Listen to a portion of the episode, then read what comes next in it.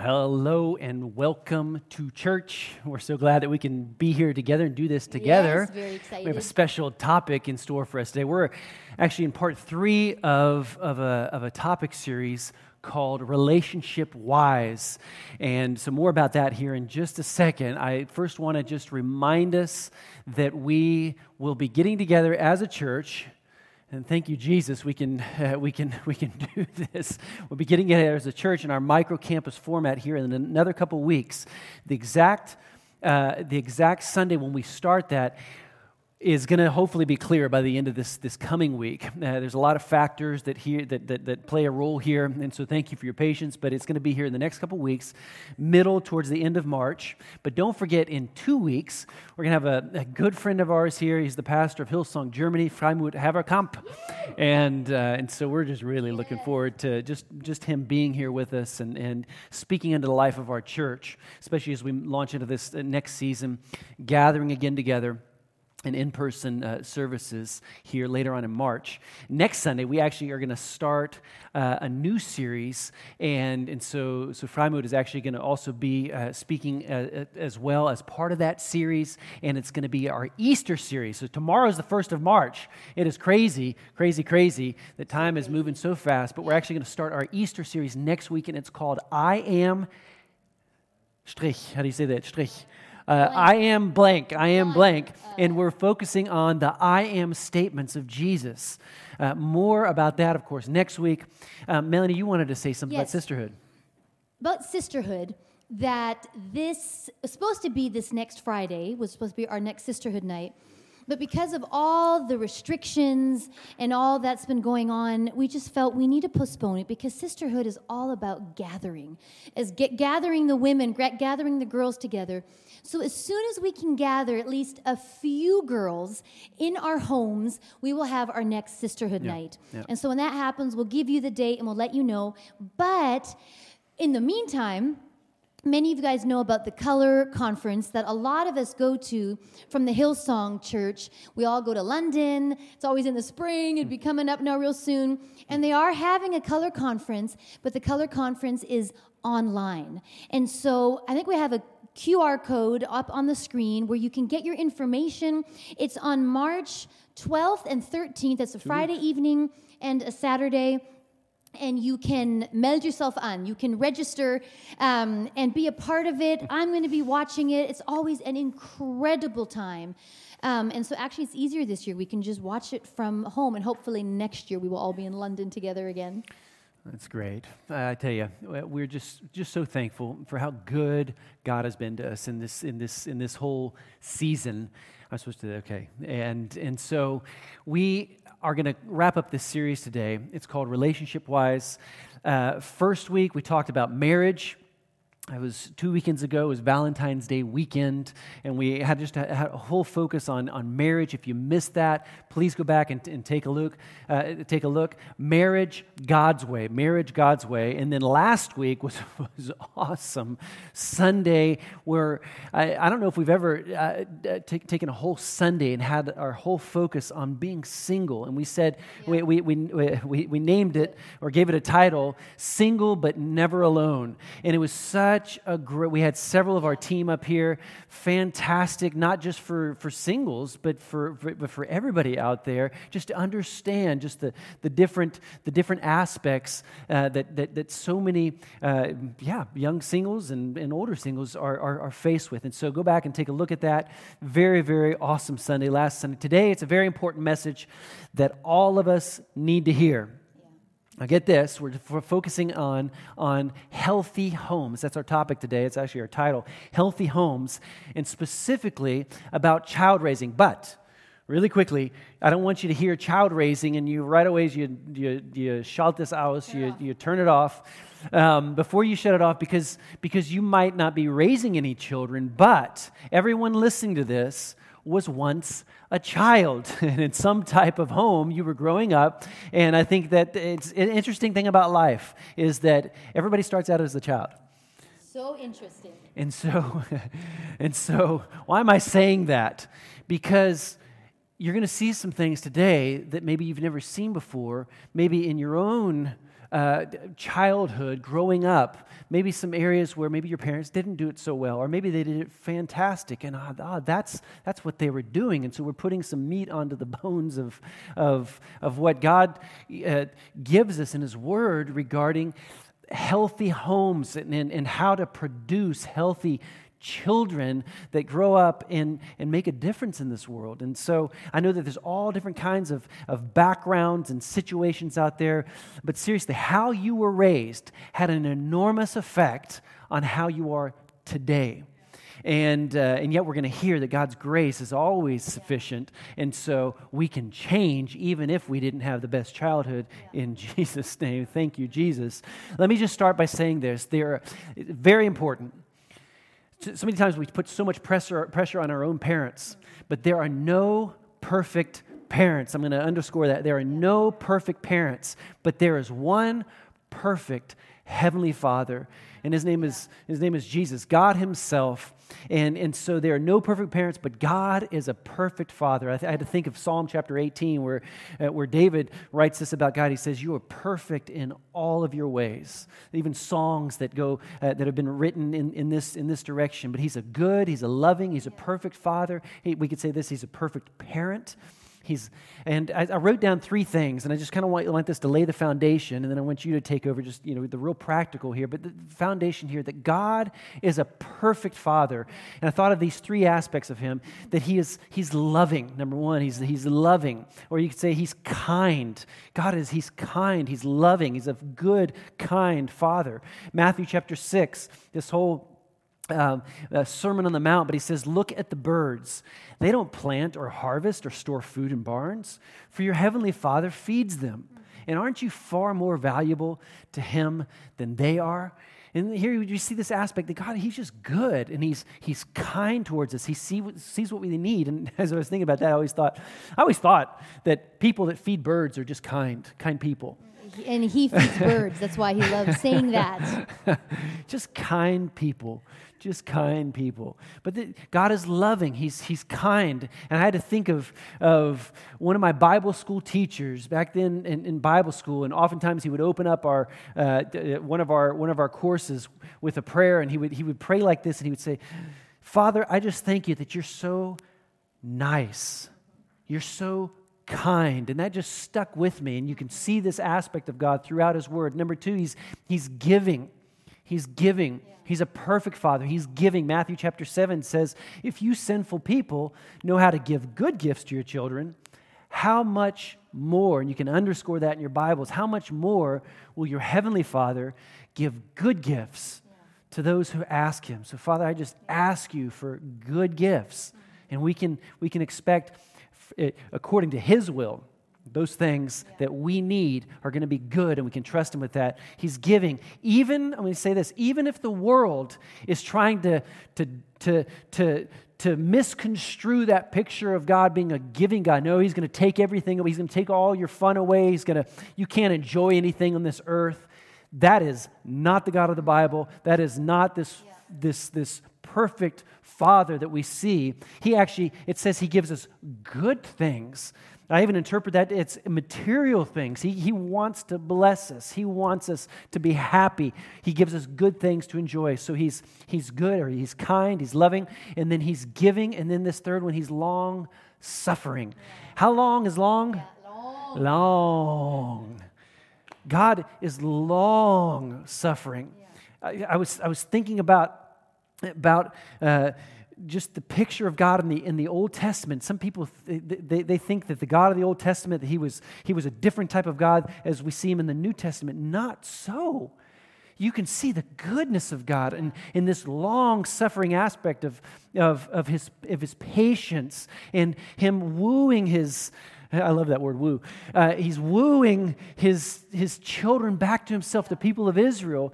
And, and here in, in chapter 15 of Luke, it's, this is the story of the prodigal son. And here we see the father, and he's, so, so he returned home to his father. This is the son who went astray.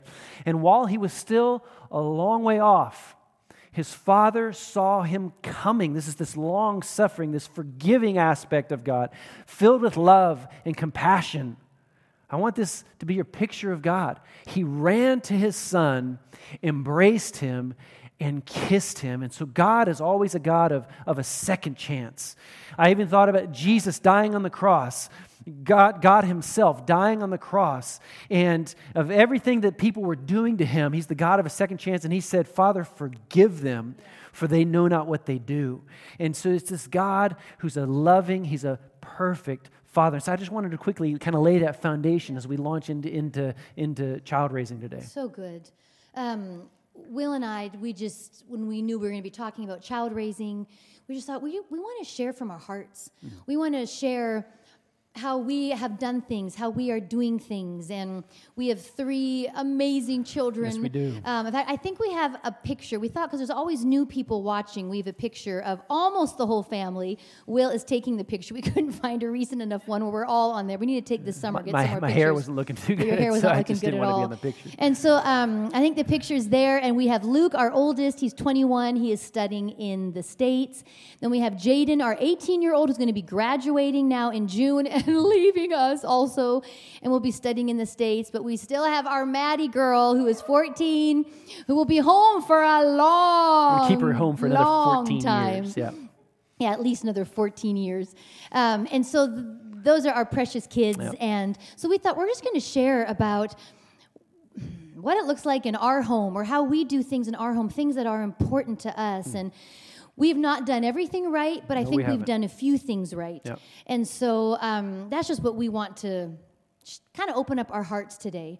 And so um, families nowadays can look so different. There is no normal family anymore, even a traditional family anymore. There's divorced families, patchwork families, um, single parenting, um, families where the mom and dad are married and the whole family's together.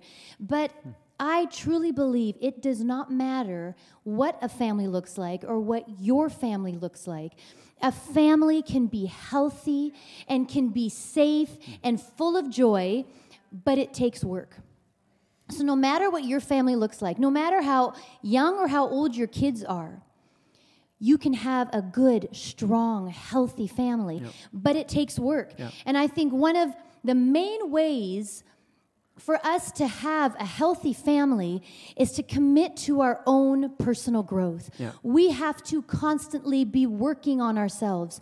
Our children, no matter what age they are, they are watching us. They are watching us make decisions. They are watching us go through different phases in life. They're watching us go through hard times. They're watching to see how do we celebrate the victories when I think of my mom and dad right now, they're in their 70s, and in the last few years, there's been a lot of change for them. And as their daughter, I've been watching them. I've been watching them go through the season mm. because when I be- get to that age, I want to do it as well as they are doing. They're doing Amen. such a good job. And so I'm watching them so that I can learn, so that I can get better. And like the saying goes, children do not do what you say, they do what you do. Um, and we can't forget that. And so, no matter how much we talk and talk, our children will do what we do. Yeah. And so, parenting is the perfect opportunity for us to work on our personal growth.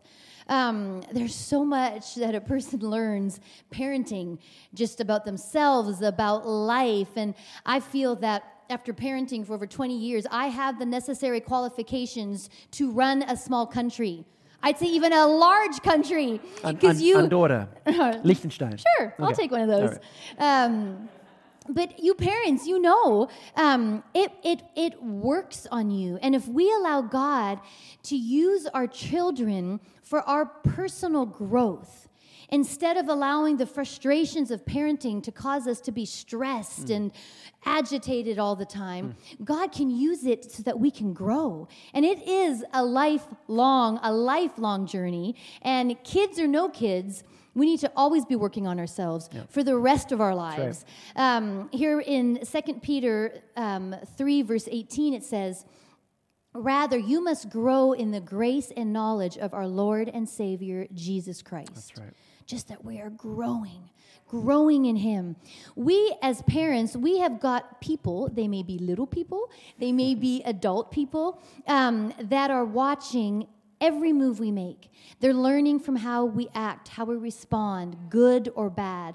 And so, in order to create a healthy home for our children where they can grow and develop and become the people that God wants them to become, we need to continually be working on ourselves. Yep. And this really is one of the greatest gifts that we can give our children so that they can see God working in us and changing us Yep. and us becoming more like Jesus because that is then what they will do. Mm-hmm. Our children will do right. what we do. And so if we're working on these things, our children will work on these things. There are so many ways that we can commit to working on ourselves, never ending. He's got a lot more that he's got to work on than, anyways, no, not, not at least, true at, at least I admit that. Anyways, let me give you guys three three ways that we can work on ourselves. And this first one, I tell you, if we work on this first point, everything else will fall into place. And this is a hard one, hmm. but fear the Lord and pursue holy living, pursue righteous hmm. living. Hmm. 1 Timothy 6 verse 11 says, But you, Timothy, are a man of God, which I hope we are, a woman of God, a man of God. So run from all these evil things. Pursue righteousness and a godly life, along with faith, love, perseverance, and gentleness. And if we pursue righteous living, then your kids will pursue righteous living. They are going to see you mess up, they're going to see you fall, but they will see you pick yourself up. They will see you asking for forgiveness if you need to ask for forgiveness. They will see you continue on because God is the center of your life, because you are trying to live a life that is pleasing to Him. And so that when they mess up, they will know how to respond. They will know what to do because they watched you the times when you messed up, how you responded, what you did. And so, another way that you can work on yourself is be true to your word. Let your yes be a yes, let your no be a no. Your children need to be able to trust you. Hmm. If not, it is confusing for them. They need to know when dad says no, it's no. When they say yes, it is yes. And you're not going to change your mind no matter what it is. Well, of course, sometimes we do change our minds. But what I'm trying to say with yes is that if your yes is you are accepted, Yeah. you are loved, my yes is always you're, a yes. You're keeping your word. You're just you're, you're you're keeping your word, and it was actually a topic that uh, that we just talked about in my small group, my Connect group, this last Wednesday. We're we're uh, kind of focusing on leadership qualities, qualities of good of good leaders, being a leader in your home and that, but you're a person of your word. By the way, I have, a, I have the best Connect group. It's not a it's, yeah. I already have enough people. Trust me, I have enough people. So, um, but uh, I, actually I wanted to kind of close out this first point by bringing this this third aspect of it, and uh, just regarding personal growth, and that is just establishing and maintaining personal, or sorry, physical discipline. And, and this, this can look like physical hygiene. we cannot kind of underscore that enough. Just you know, just what, what you're what you're what you're living out in front of your uh, in front of your children. Is your house orderly? Um, now, of course, you can be a perfectionist in all these things, but there should be a certain standard of of of, of excellence at home that that you're always growing be, in because God, He's an excellent God and and so just these aspects of just being those parents that kind of that that are showing their kids not other in other words don't just clean up your room but but but we as parents that we keep an orderly house. And again you can you can swing completely to the perfectionistic aspect of this but there's there's a principle here in the even physical fitness. Just what am i living out in front of my children? And, and so it begins with your own personal leadership that you're you're growing like you're saying that, that we're, we're, we're committing to personal growth but you're you're leading yourself well and i want to i want to remind us that uh, that we need to recognize that you and I were always a leader for the next generation. We're a leader for those that are coming behind us. And we can't forget that, if, be, it, be it our, our own kids or if you don't have any kids, Maybe you're already older or the kids are already, but we're still, we're, we're leading. And in, in, that next generation, they're looking to us. Like you were saying about your parents and that, we're looking to them because they're in, in, in front still. And that we have to commit to lead this next generation well and recognize that you are always an example. Good a good example or a bad example but you need to recognize that you are an example for someone that's behind you. And i had to think about you and i uh, we always talk about we always enjoy going for hikes together going for runs together. And typically on the waldwege on the, the, the, the hiking paths through the woods we like to walk side by side. I mean it's, it's just a, but sometimes it gets a little bit small and, and a little bit narrow when we're hiking up through the woods one of us inevitably is in front of the other.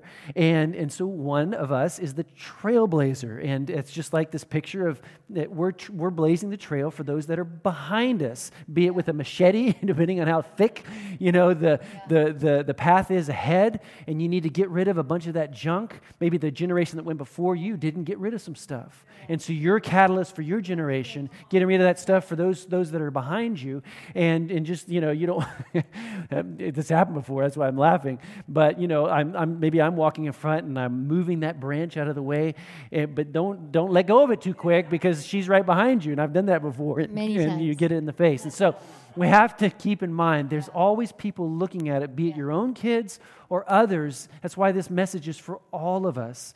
And, uh, and so that we just keep that focus on personal leadership so that we can lead that next generation. Love it, love it. Um, next point, in order for us to have a healthy home, is making your home a safe refuge. Mm. Um, we want our children to know, and I say it again, no matter if they are already out of the house and they're adults or they're young, mm. that home is always a place that they want to come home to. Yep. It is a safe place where they are accepted and where they are loved. And the best way for us to do this is allowing each child to be their individual self. Mm-hmm. And now, for us parents who have more than one child, you know that your kids are all different. It's obvious. Um, but somehow we throw them all in one pile on how we raise them, our expectations of them. We treat them all the same way. And yes, of course, there are certain expectations that are the same for all of our children that they're loving, that they're respectful, that they clean their rooms, that they help with the dishes. There's certain things that we expect out of, out of all of them. But our job as a parent is finding the gold mm. that God has placed in each one of them and help to bring it to the surface. And the gold in each of our children is going to be different from the other child. And the gold in your child is going to be different from the gold that God has put in you.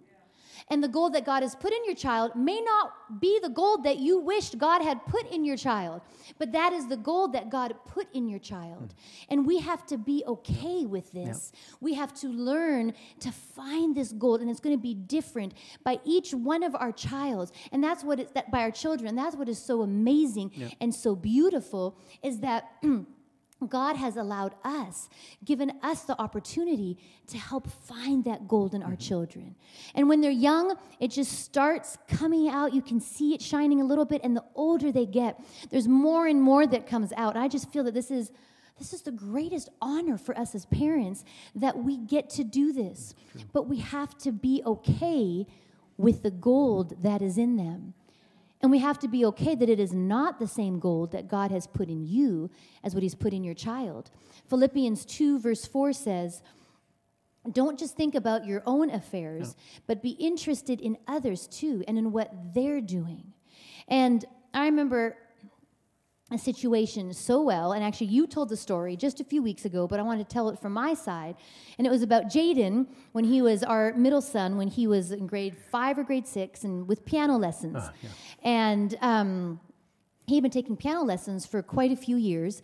And you, for those of you that know me, I am a musician, studied, trained all my life. My entire family, the whole Jan side, we're all musicians. My children will be musicians. That is what I am expecting of them. And they are all musically talent, talented. So when Jaden, around grade five or grade six, came after years of piano lessons says, I don't want to take piano lessons anymore. I don't like it. I don't like playing music.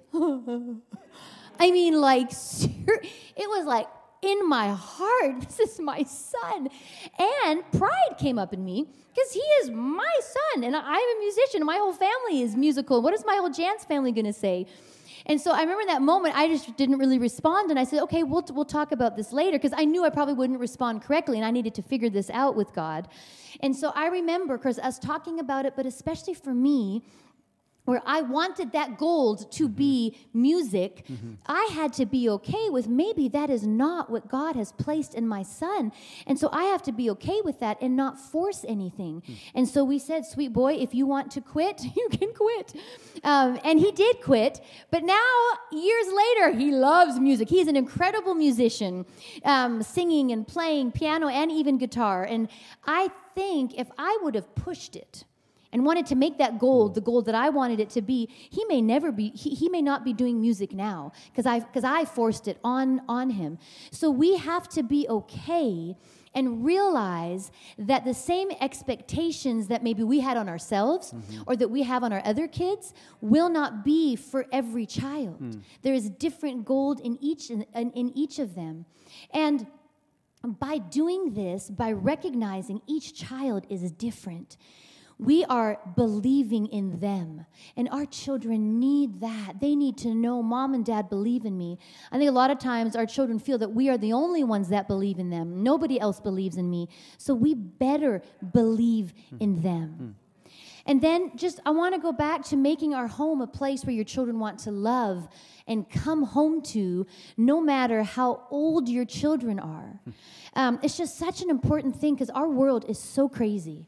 Our world is dark and cold and, and scary that there needs to be this safe haven where they can come home to, where they are loved, where they are accepted, where there's a lot of fun.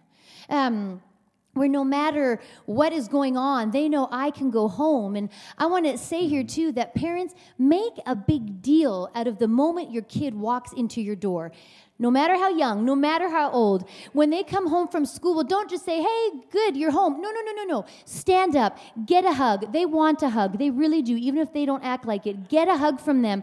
Take a few minutes to ask, how was their day? How are they doing? If they were out with friends, sit down with them, find out how their time was with, with their friends. Make a big deal out of them coming home.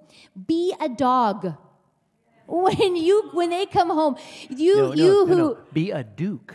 That's, that's be the a name duke, of, that's the name of our dog. dog. Oh my gosh, it's actually annoying. Sometimes it's like, ah. you know, if you are a dog besitzer, if you if you are a dog owner, um, you know how it is. You come home and it is like they're so excited that you're home. Be like that so that your child feels loved and, ex- and, and accepted and important. Yep.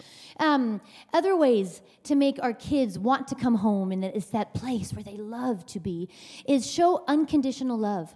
Always love them no matter what. The mistakes that they make, just love them. Mm. Listen to your children young or, young or old. The power of listening can heal wounds and create bonds. Um, listening is a powerful, powerful tool. Yeah, you got to get good at that. Mm-hmm. Yeah, exactly. Yeah. Build trust with respect.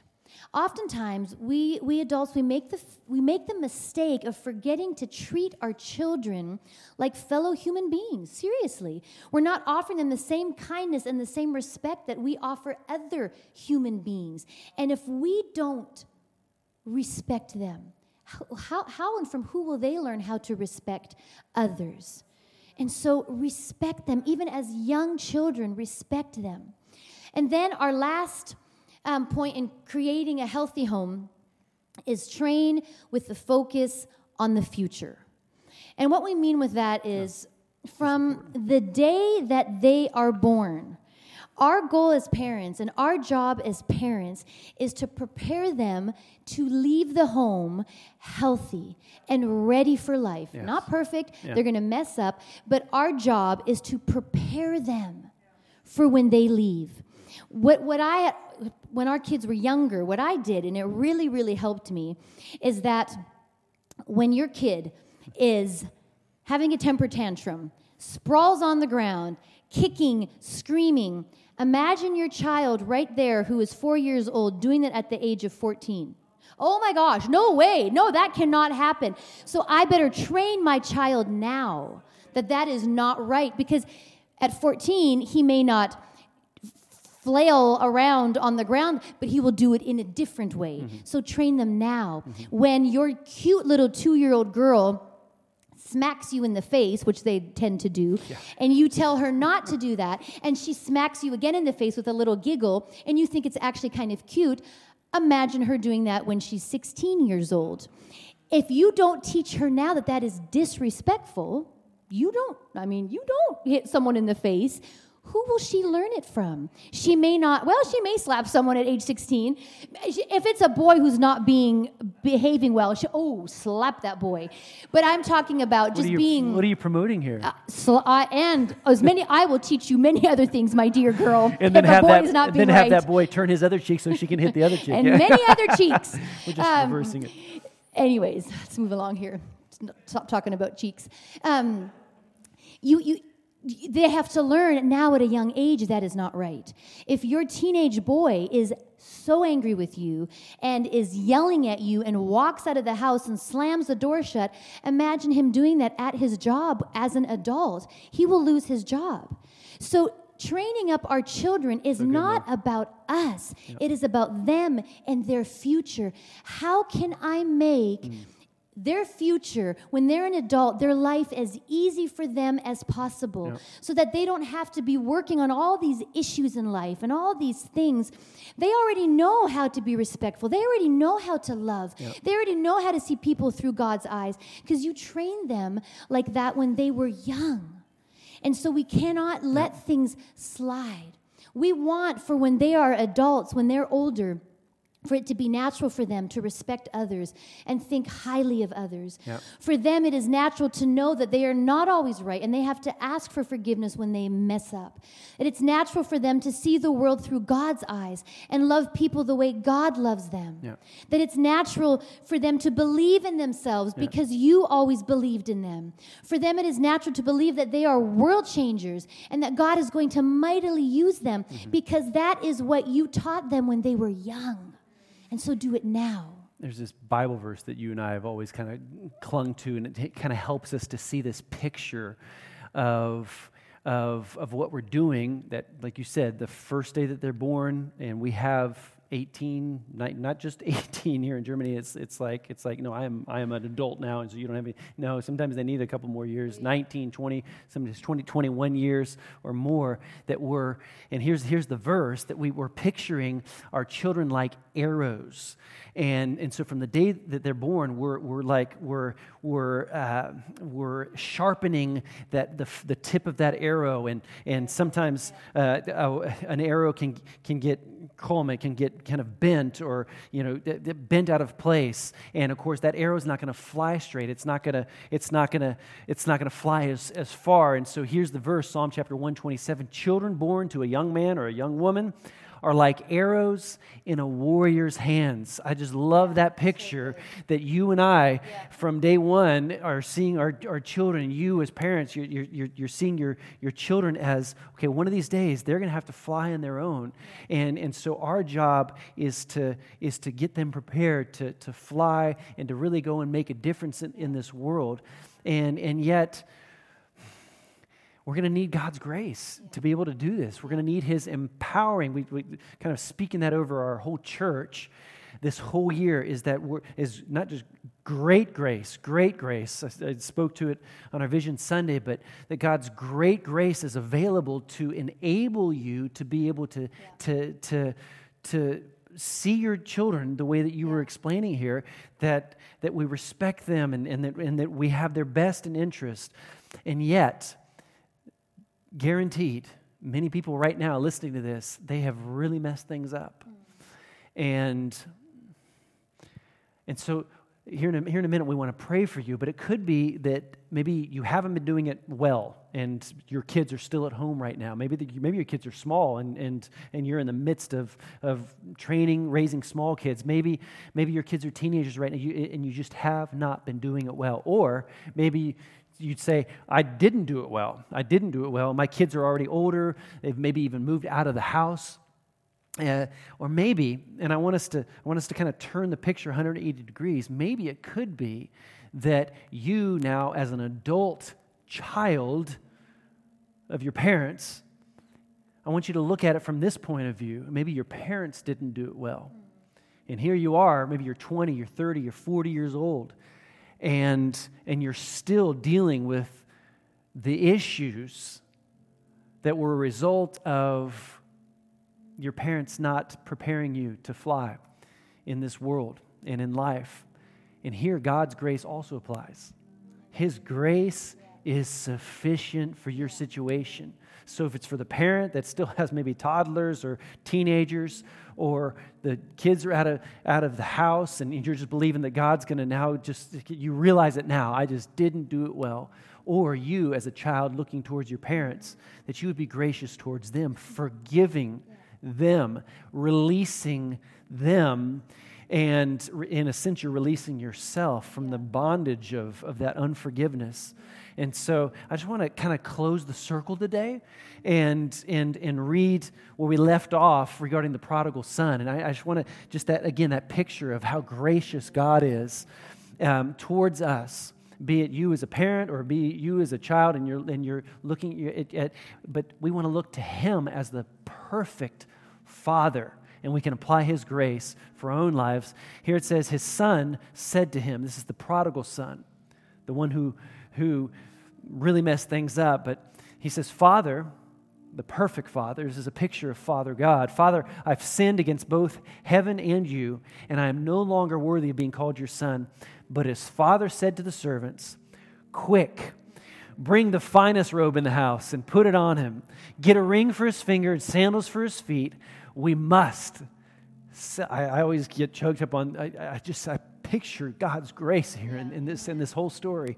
He says, We must celebrate with a feast. For the son of mine, he was dead, but is now returned to life. May that be a picture for you. If you feel like you're dead on the inside, return to life in Jesus' name. He was lost, but now he is found. And so, what I want us to do, I want you to pray for, for parents out there, for maybe for teenagers out there, for adult kids uh, out there, just that God's grace would be all over us. Amen. Amen. Hallelujah. Oh, I thank you, Father. I thank yeah. you for your grace in every situation with every person. And, yes, God. Um, we just praise you right now. Yes, we Father. worship you and just for who you are in our lives. Yes, and, God. Um, Father, right now I want to pray for parents, Father, where it is not an easy job. And Holy Spirit, we need you. We need your wisdom so much. Yes. With young kids, with teenage kids, with adult kids. We need you. We need your anointing, your leading, your grace. Yeah. Um, I thank you that we can look to you, Father. And I pray for, for parents who feel like they have not done a good job, that. Um, they could have done so much better, that they forgive themselves, Father, because you've forgiven them, that they forgive themselves, that they can, if they need to, to ask their children for forgiveness, make things right with their children, that they go and do that, Father. Yeah. I pray for courage in them. But Father, I pray that they know they did their best and that now for the next few, um, years ahead, the future, you are there to help them. Your anointing is on them to lead them. And so, Father, I thank you that there is just a freedom there. And I just pray for parents too, Father, in raising their children, Father, as it continues and continues and does not just quit at age 18. Father, but I pray for all of us, Father. We need your leading in those little quick moments where we have to make decisions. Holy Spirit, we need to hear your voice. Yes, so, Father, help us to hear your voice louder and clearer. Yes. So we know how to respond, what to say, what to do. I thank you, Father, that you are leading. And yeah. I pray for teenagers, Father, or maybe they don't have a good relationship with their mom, with their dad, Father, that maybe from their side, that they can love their parents even with more unconditional love. Even if they feel like their parents are, don't deserve it or not acting like they deserve it. Father, I pray that that you as a teenager, Father, that you help these teenagers to see their parents through your eyes. Yes. That they see they're not perfect and they need help, but that they can love them with your love. Yeah. So, Father, I thank you for families in this church. Yeah. Thank you for your anointing on all families, for grandparents, Father, that they can love their grandchildren, love their parent, love, love their children with unconditional love, Yes. and they can show them, Father, who you are through Yeah. their love. So we just thank you for this in your Yes. name. Amen. Amen. Lord, we just, I just want to close out this service. Lord, we just thank you for your grace. We just thank you that you're such a perfect, perfect, loving, giving, long suffering God. You're a perfect Father. And Lord, we just thank you for your grace. And so we just speak out your grace, your forgiveness in every situation. And if there's people watching this right now, in this moment, just right now, I just want to look into this camera and, and just, uh, just r- remind you of what kind of God that He is. We, we, we prefaced it by saying that He is. He's, he's, he's a loving God. He's a, he's a good God. He's, he's giving. He's long suffering. And He wants to be that for you. And it, it could be you don't know Him uh, like that and and yet that's the way he is. And so we just want to we want to give you a chance to to just uh, speak speak out a prayer in faith to receive him as your god today. And you could know him you can walk with him. He can be your he can be your your guide. He walks before you. He also walks right beside you. And he he wants to be that perfect father in your situation. So we'd love to pray with you. If you have maybe drifted from god like we read here the prodigal son you've drifted far from him you want to come back well this is a prayer that you can also pray. And let's just pray. So if it's for the first time you say god i need you in my life. I want you in my life. I've sinned and and i need forgiveness. Would you come into my life? Would you make all things new? This is your prayer right now. Let's pray it together. And right there where you're at you pray loud. Say dear god I just come before you and I recognize that I've sinned and I'm far from you and I want to come close. So, Father, I, I ask you to forgive me of all my sins. I thank you, Father, for forgiveness, that you cleanse me, you make me new, and that you make me a son or a daughter of the Most High. I thank you that right now I am a child of God, and you take me just as I am. In Jesus' name, amen. Amen. If you pray that prayer according to God's word, this is the truth of God's word, you are a child of God. And so we would love, that's why we exist as a church, we would love to help you to make a few further steps in, in your walk with Him. That it just doesn't stop there, but that you continue to grow in Him. Again, personal growth, maturing in Him as a child of God. And we would love to help you. And so there's a, there's a link here on the screen. Yeah, it's called a contact card. You can click on that. And, and if, if you want prayer, we have our prayer team that's after every service. There's a Zoom link that you can click on here. And, and, and I would just encourage you to get prayer. Prayer in any situation. Maybe you're sick in your body or, you're, needing, you're needing wisdom in a situation, or you'd like to talk with somebody because of a decision you just made. We would love to pray with you. We're a church and we love you. And, uh, and so uh, I think we're just going to close out this service by saying, Church, we love you and we wish you a fantastic week. We have church in action on this coming Saturday, this coming Saturday, the 6th of March. And so you can register for that online, and we would love for you to be a part in making a difference here in our area. Love you, church. Bye-bye. Bye.